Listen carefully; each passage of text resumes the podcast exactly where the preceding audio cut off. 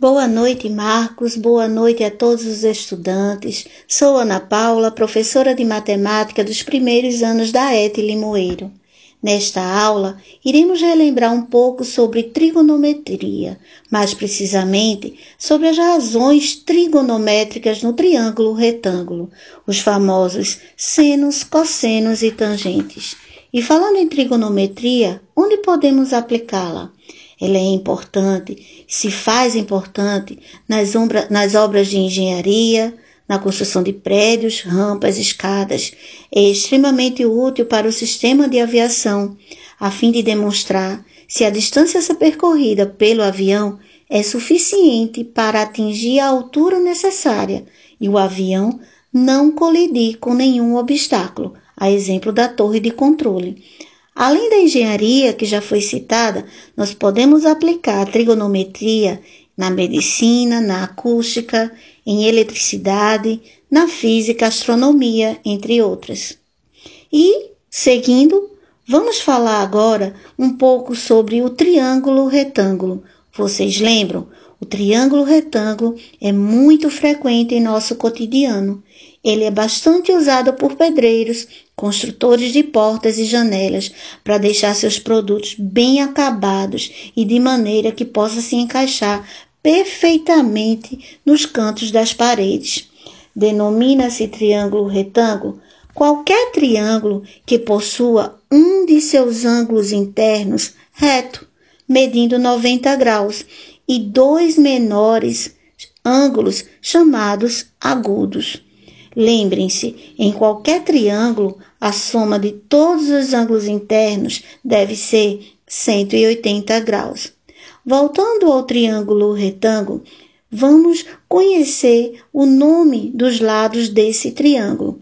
Temos o seguinte: a hipotenusa, que é o maior lado do triângulo e oposto ao ângulo reto, e os outros dois lados, chamados de catetos, o adjacente, que sempre estará ao lado do ângulo agudo de referência, e o oposto, como o nome já diz, estará ao contrário.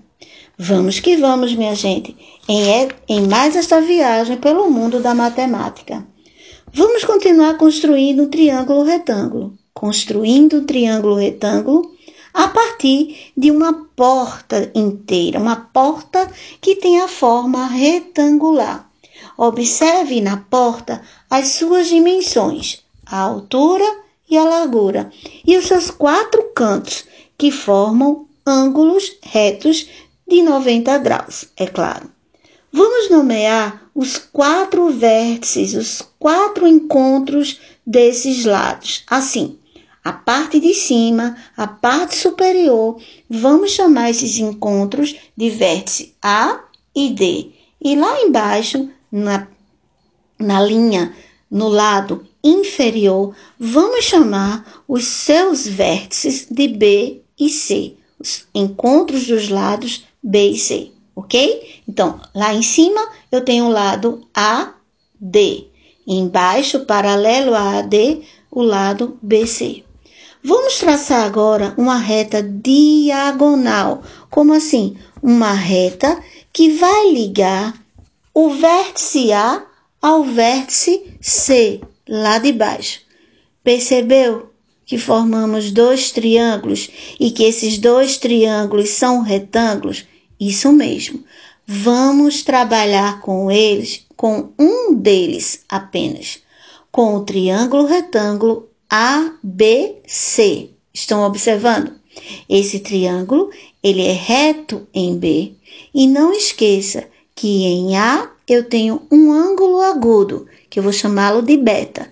E em C eu tenho outro ângulo agudo, que eu vou chamá-lo de alfa. Tudo bem? Vamos dar continuidade falando das razões trigonométricas. Você já se perguntou como os engenheiros conseguem medir alturas de prédios, montanhas e inclinações de rampas sem precisar ir até o topo deles? Ora, com equipamentos, professora. Isso mesmo. Mas você sabia que os equipamentos por si só não conseguem calcular tudo e que alguns cálculos ainda precisam ser feitos? É, imagine que você está observando o topo de um prédio.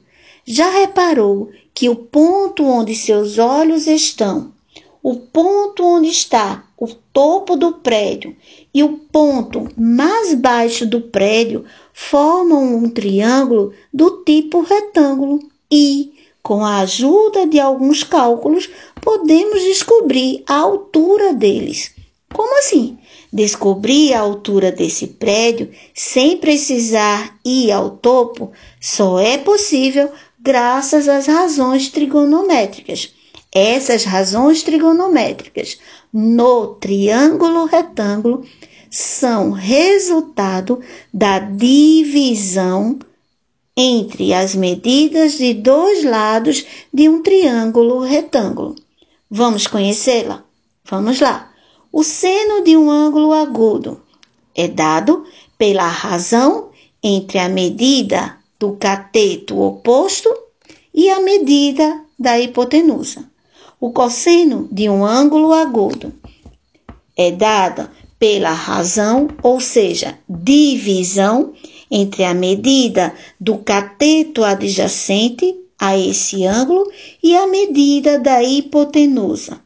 E a tangente de um ângulo agudo é dada pela razão, isto é, pela divisão da medida do cateto oposto pela medida do cateto adjacente a esse ângulo. Vamos observar a definição do seno, cosseno e a tangente de um ângulo agudo no triângulo que acabamos de desenhar a partir da nossa porta. Lembram? Peguem ele e observem. O triângulo ABC, ele é retângulo em B, ok? Em C, no, ângulo, no vértice C, eu tenho o ângulo alfa. Estão observando?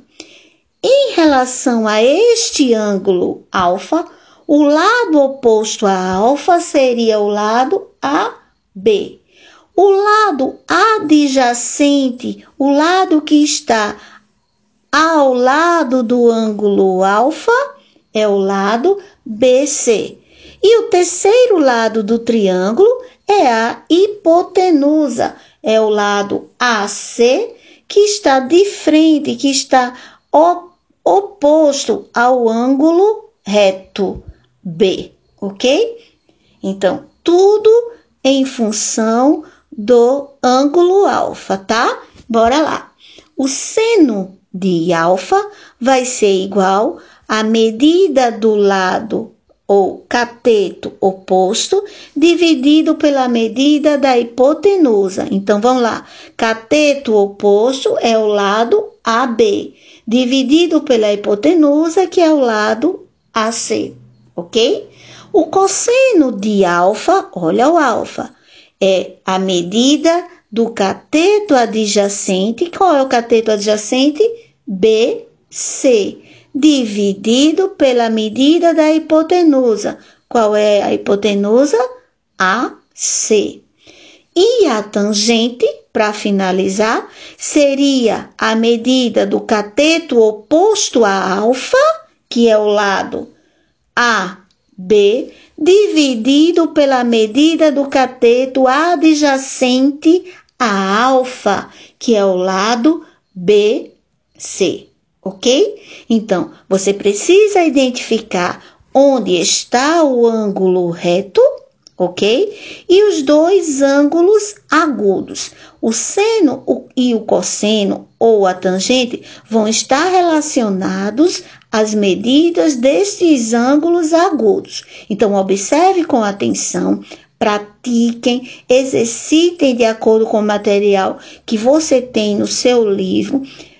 Procurem esclarecer suas dúvidas e fiquem com Deus. Por hoje é só, paz e bem, e até nosso próximo encontro.